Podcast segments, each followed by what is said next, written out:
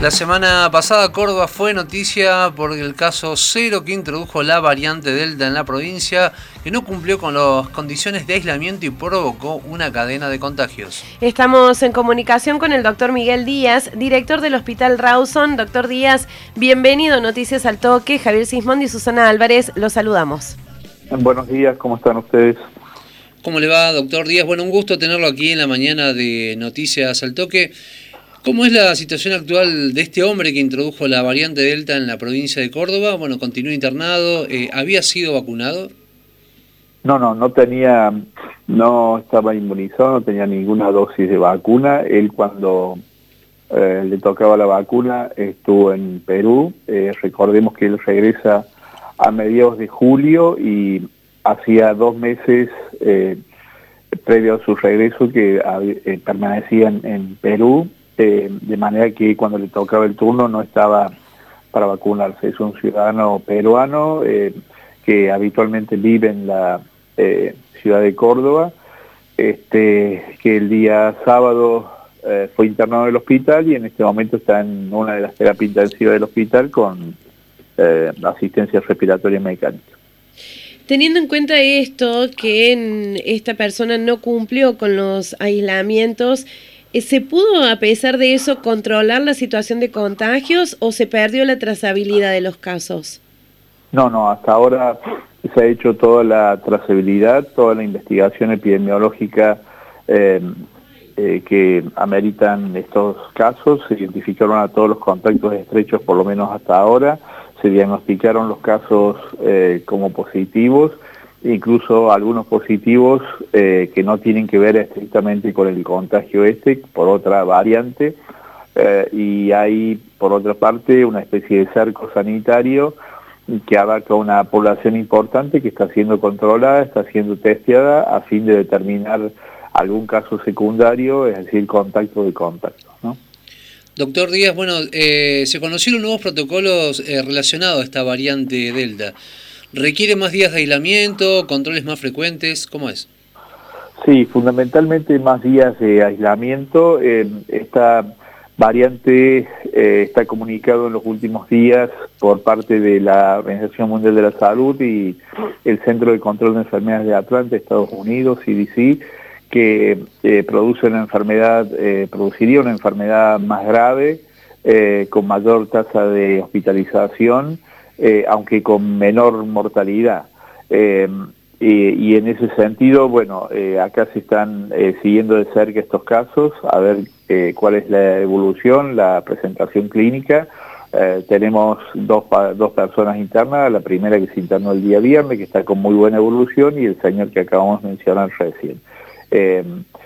hasta ahora se está comportando como se comporta en el resto del, del mundo, se hacen los controles periódicos y está establecido que el alta de las personas que están con eh, que se internan eh, sea los 21 días recién.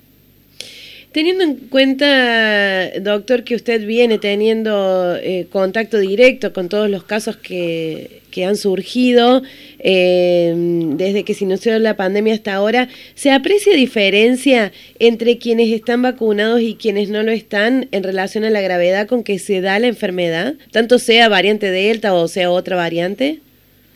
Sí, en principio sí. Primero que la tasa de hospitalización eh, ha disminuido notablemente en personas en, grupos de riesgo, ¿no? es decir, en aquellas personas eh, mayores de 60 años con patologías eh, comórbidas o con comorbilidades, producto seguramente de la vacunación. La cantidad de personas que se internan mayormente son personas sin vacunas, de manera que hay un impacto, y las personas que fallecen también, de manera que se nota el impacto de la de la vacunación en, en las personas con que van ingresando de un COVID, ¿no?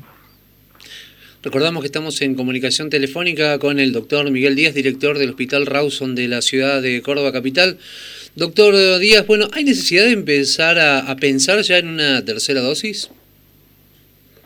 Eh, yo creo que por ahora no, lo han desanconsejado, perdón, eh, las... Em, organismos internacionales de salud, tanto OMS como CDC, como la EMA de Europa, eh, han desaconsejado esta eh, colocación de una tercera dosis. Por ahora es muy prematuro pensar en eso, sí hay que hacer todo el esfuerzo para lograr la mayor inmunización posible con la segunda dosis.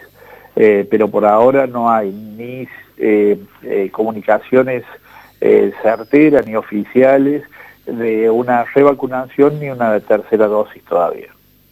¿Cómo ve eh, tanto en términos de inmunización como eh, teniendo en cuenta también la posibilidad de respuesta a estas nuevas variantes que entran, cómo ve a nuestro país y a Córdoba frente a esto que se está llamando la tercera ola de contagios? Bueno, va a ser inevitable que tengamos en algún momento circulación comunitaria. Eh, ningún país lo ha podido evitar, evitar el ingreso y la, circulación comunitaria de la variante Delta.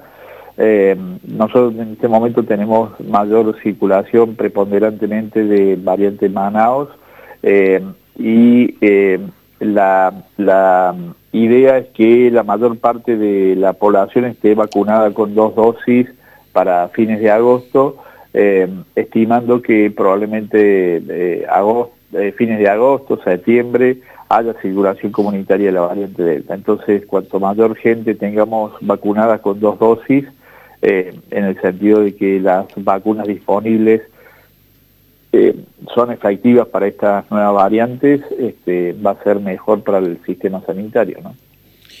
Doctor Díaz, bueno, uno de los temas que plantea este COVID-19 tiene que ver con las secuelas posibles que deja post-enfermedad.